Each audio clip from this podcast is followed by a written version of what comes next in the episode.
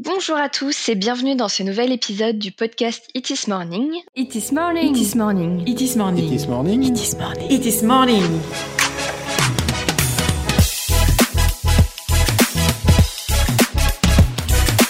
It is morning, votre compagnon audio du web. Pour rappel, je suis Cynthia, responsable marketing au sein de l'agence It is Commerce, créatrice de ce podcast. Depuis 2006, nous sommes une agence spécialisée dans la création de sites e-commerce PrestaShop dont nous sommes certifiés Platinum, la plus haute certification chez PrestaShop. Et comme toujours, nous faisons appel à des experts pour parler d'un sujet ou d'une thématique euh, numérique, euh, digitale, dans le web en tout cas. Aujourd'hui, nous allons parler du sujet du moment, même si du coup, bah, si vous n'êtes pas encore en accord avec ça, vous êtes en retard sur le sujet des cookies sur un site web et on va essayer de rendre ça un peu dynamique. Et je suis en présence de Werner Klinger, fondateur de Néodiffusion spécialiste web marketing, pour nous parler de ce sujet bien intéressant. Mais avant d'aller plus loin sur le sujet des cookies, je te laisse te présenter, Werner. Eh bien, merci Cynthia. Eh bien, donc, euh, mon prénom, euh, Werner, le nom de famille Klinger.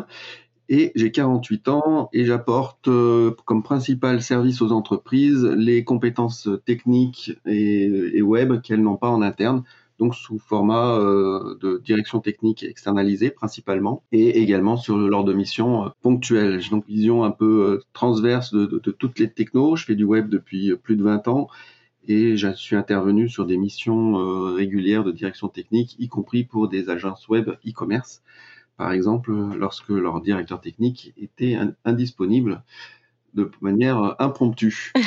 exact. Et puis, je me suis spécialisé sur le, sujet RGPD il y a, quatre ans maintenant.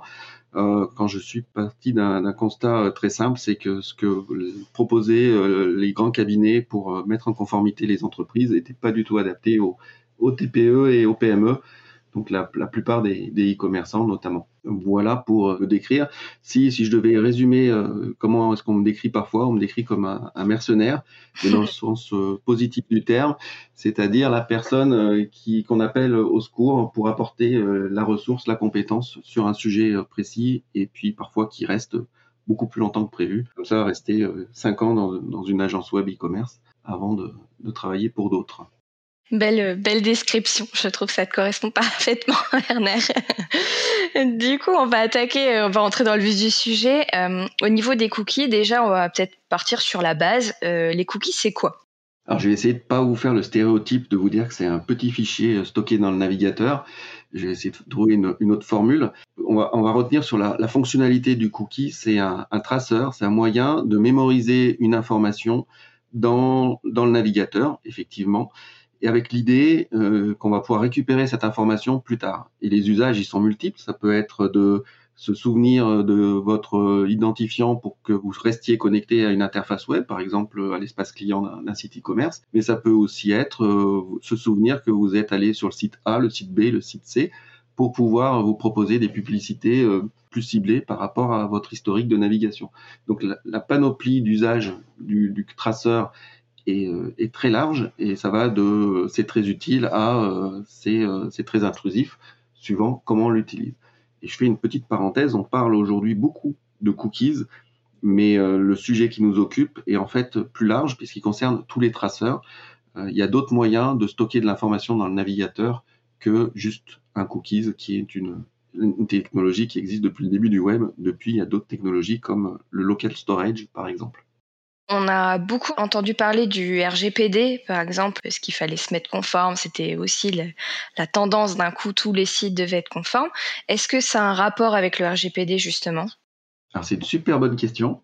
Euh, et c'est un petit peu le côté perturbant de, ce sujet cookies. C'est que c'est en parallèle du RGPD. C'est pas directement lié. On va retrouver certaines notions.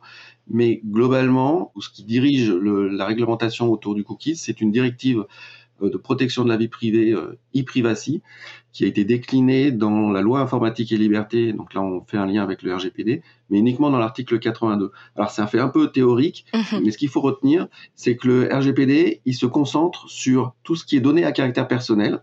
Donc, s'il n'y a pas de données à caractère personnel, il n'y a pas de RGPD. Et c'est là où, où, la spécificité de l'article 82 et de la directive e-privacy vient un peu euh, semer le trouble.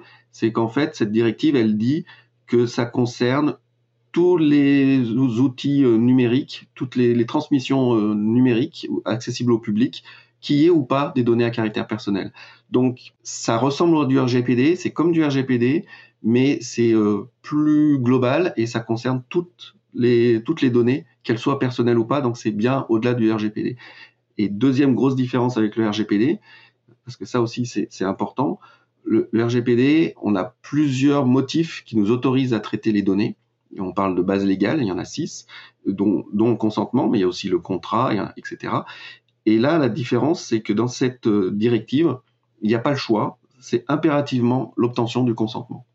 Je sais qu'à un moment, les, cookies, on en parlait, on devait avoir euh, notre barre euh, j'accepte euh, en bas du site et on était tous contents parce qu'on avait tous fait ça, on s'était tous mis conformes à l'époque.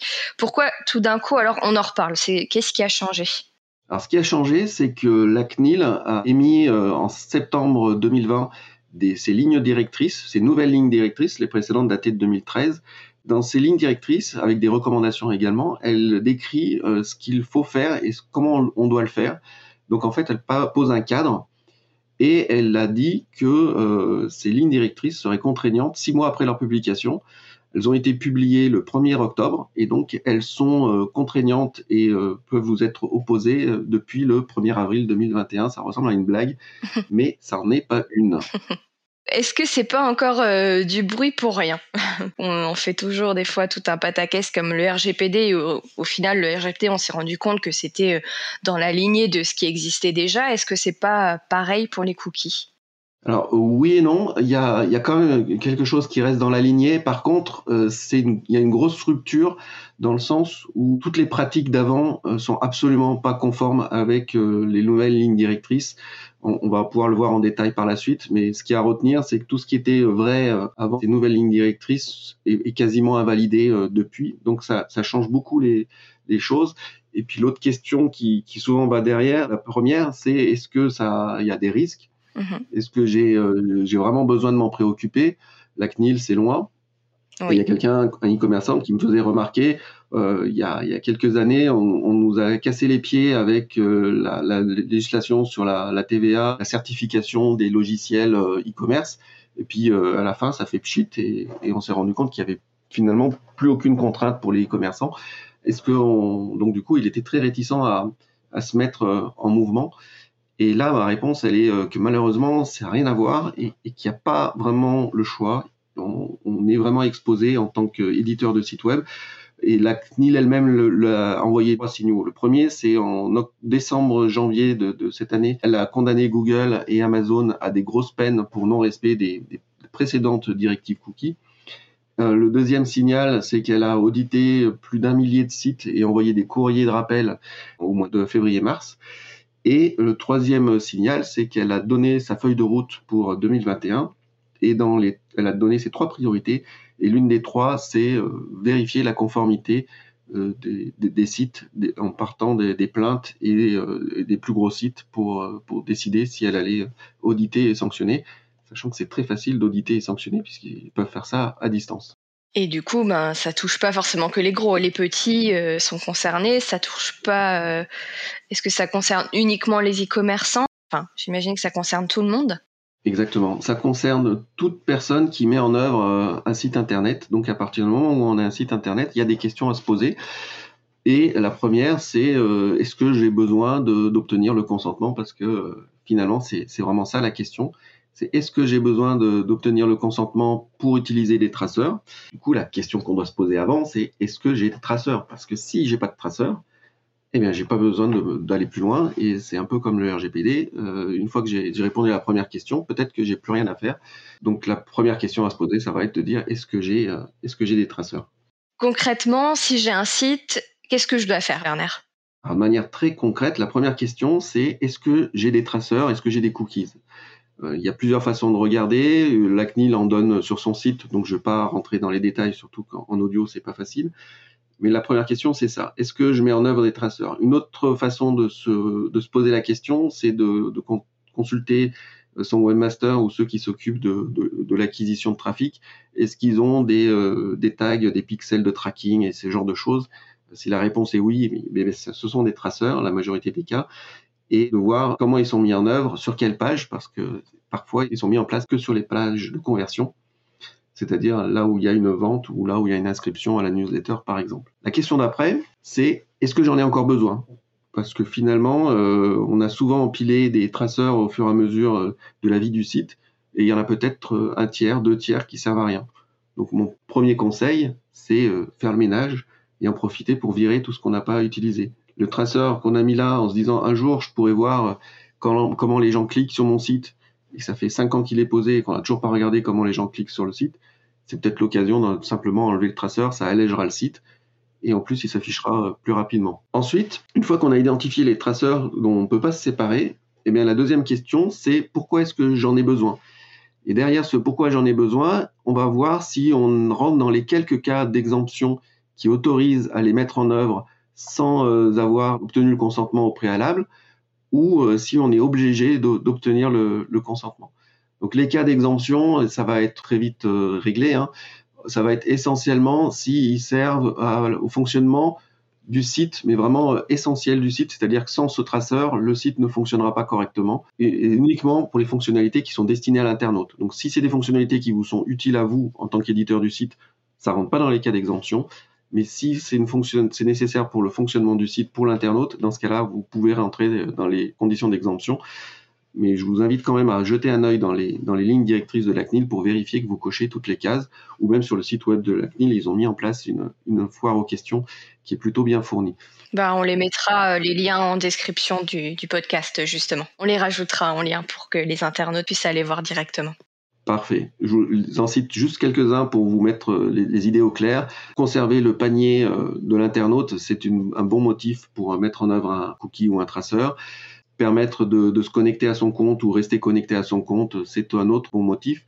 Et puis la question fatidique euh, de la mesure d'audience. Et là, les conditions sont beaucoup plus strictes. Il faut, il y en a plusieurs à cocher. La foire aux questions de la CNIL sera utile et elle en a même créé une spécifiquement pour la question de la mesure d'audience. Et puis, dernière étape, une fois que vous avez déterminé que vous avez besoin d'obtenir le consentement de l'internaute, eh bien, c'est de l'obtenir et on se retrouve de nouveau avec la fameuse bannière pop-up, la bannière cookies. Et là, vous allez euh, devoir expliquer pourquoi est-ce que vous avez besoin du traceur, quels sont les traceurs et obtenir le consentement de l'internaute pour euh, ces différents traceurs avec une obtention loyale, c'est-à-dire qu'il doit être aussi facile de dire oui que de dire non ce qui répond un peu à la question est-ce que les bandeaux qu'on avait l'habitude de voir étaient conformes? Ben, La réponse, ils ne sont plus conformes. D'ailleurs, petit à petit, on les a vus évoluer d'un mode où euh, il y avait j'accepte tout ou je dois faire trois clics pour refuser à un bandeau plus conforme qui est euh, il est aussi facile de dire oui que de dire non. Si je comprends bien avec tout ce que tu viens de dire, ça veut dire qu'il faut obligatoirement récupérer les consentements des utilisateurs et pouvoir prouver que l'utilisateur a consenti en fait d'accepter ces cookies. Oui, et c'est un bon point la, question de la preuve. Euh, la CNIL exige pas que pour chaque internaute, on ait la preuve que individuellement il ait donné son consentement. C'est une nuance importante parce que du coup, certaines solutions techniques peuvent paraître indispensables alors que pas du tout. Si vous voulez prouver que vous avez obtenu le consentement de manière loyale et conforme, il vous suffit de faire des captures d'écran de la manière dont vous avez présenté les choses, éventuellement même idéalement une vidéo et puis si on est sur le, thème de la preuve, une manière très simple de, prouver que ça existait avant que vous ayez eu le contrôle de la CNIL, eh bien c'est de cette vidéo de l'uploader euh, sur un, site de, de, vidéo comme euh, YouTube, de le garder en, privé pour qu'elle soit pas visible par les autres, mais euh, la, date d'upload dans YouTube fera froid pour prouver que c'était déjà en place au moment où vous avez commencé à collecter les consentements. D'accord. Et du coup, donc tu parlais de solutions techniques. Est-ce que tu as des outils à conseiller qui sont plus ou moins bien pour, euh, bah, j'imagine, euh, scanner les cookies peut-être d'un site et mettre en place cette bannière de, consentement? Il y, en a, il y en a plusieurs. Alors, je ne vais pas émettre une, recommandation en disant prenez tel ou tel outil. Je vais en, citer plusieurs pour, rester neutre, qui pour moi euh, sont tous intéressants. Il y a ceux qui sont en freemium comme Cookiebot qui permet effectivement de scanner le, site et qui vous donne euh, une idée des, cookies qui ont été identifiés. Attention quand même, euh, le fait qu'il est pas identifié ou un cookie ne veut pas dire qu'il n'existe pas. Il peut y avoir des traceurs qui sont déclenchés que sur certains événements, par exemple. Donc il ne sera pas exhaustif. Euh, dans la même, du même mode de fonctionnement que le cookie bot ou d'un mode similaire, vous avez Acceptio, qui a l'avantage d'avoir une interface sympa. Et dans tous les cas, retenez que quel que soit l'outil que vous mettez en œuvre, ce n'est pas l'outil qui vous rendra conforme, c'est la façon dont vous l'utilisez. Donc si on prend l'exemple d'Acceptio, euh, les réglages par défaut, sauf s'ils les ont changés, ne sont pas conformes parce que euh, n'y a pas le bouton tout refuser qui est proposé ou les choix sont tous cochés par défaut alors du coup on n'est pas dans une situation opt-in euh, on est dans une situation opt-out qui n'est pas conforme puisqu'on doit vraiment obtenir un, consentement actif quel que soit l'outil euh, c'est pas l'outil qui vous rend conforme. Et puis il y a des solutions open source ou toujours plus freemium que vous pouvez mettre en place cette fois-ci du côté du serveur sur l'hébergement et là, il y a le, fameux tarte au citron qui existait déjà depuis, euh, depuis très longtemps, qui existe à la fois en version open source et en version euh, SaaS, payé euh, tous les mois pour pouvoir l'utiliser, mais sans avoir le souci de l'héberger. Et il y a un nouveau venu qui existe depuis, depuis quelques mois, qui s'appelle Orégime. Et je vous invite à regarder le lien dans la description pour voir comment ça s'écrit, parce que c'est pas intuitif du tout. D'accord. Effectivement, on rajoutera tout ça en description pour que bah, toutes les personnes puissent aller voir euh, bah, l'outil qui lui correspond le mieux au final. Ben, merci Werner. Du coup, en général, à la fin du podcast, je pense toujours la même question, c'est la bonne pratique à conseiller, ton conseil ultime. Donc là, bon, Là, c'est un sujet un peu particulier. Est-ce que tu as des quick wins, comme on appelle ça, des pratiques euh, euh, que l'e-commerçant ou tout, d'ailleurs, on a dit euh, toute personne qui a un site web peut appliquer suite à ce podcast, vu que bah, le jour où il écoutera ce podcast, ça veut dire qu'il est en retard et qu'il n'est pas conforme à la bonne date. Donc, est-ce que tu as des, des petites bonnes pratiques rapides à appliquer? Oui, alors on, part du principe qu'on est en retard et qu'il faut faire quelque chose rapidement mon conseil, ça va être un peu le même que pour le RGPD, c'est de, commencer par les choses qui se voient, parce que c'est plus ça se voit et plus le risque est élevé qu'il y ait une, plainte auprès de la CNIL et que ça nous retombe dessus. Donc euh, le, conseil, c'est de commencer tout de suite par retravailler la bannière cookies. J'ose à peine dire, euh, recommander, euh, même la désactiver si elle est vraiment complètement non conforme. Typiquement, une bannière non cookies non conforme qui saute aux yeux, qui irrite l'internaute, c'est on utilise des traceurs ou des cookies et euh, en continuant votre navigation, vous acceptez cet état de fait, euh, OK. Bah, ça, c'est l'exemple même de la bannière qui est, qui est totalement euh, non conforme. Et du coup, bah, se poser la question de temporairement l'enlever, mais très rapidement mettre quelque chose de, de, plus conforme. Et dans un troisième temps, tout de suite derrière également, faire en sorte que les traceurs ne soient activés qu'une fois qu'on a obtenu le consentement, parce que les bannières d'avant, elles, euh, elles informaient, mais elles demandaient rarement le consentement et quand le demandaient, les traceurs étaient déjà en place, ce qui est totalement interdit à travers les nouvelles directives. Donc il faut absolument mettre en place un mécanisme qui bloque l'écriture de traceurs, l'écriture de cookies, tant que le consentement n'est pas obtenu. Donc le dernier, dernier point est super important, mais c'est un peu plus fastidieux à mettre en œuvre. D'accord. Bah écoute, merci Werner beaucoup pour toutes ces explications et pour euh, toutes ces infos.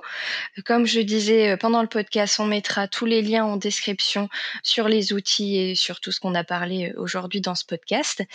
Et je remercie également tous les auditeurs qui écouteront ce podcast et je les invite à nous laisser un petit commentaire, un petit avis sur iTunes si ils le souhaitent, si ce podcast leur a plu, ou alors à nous envoyer un email que je mettrai également en description pour nous envoyer des suggestions ou nous faire part de leurs commentaires. Merci encore Werner et puis à bientôt. Merci Cynthia, merci à vous et puis bon courage à tous. Vous avez aimé ce podcast? N'hésitez pas à le partager sur vos réseaux sociaux et à vous abonner pour être notifié du prochain épisode.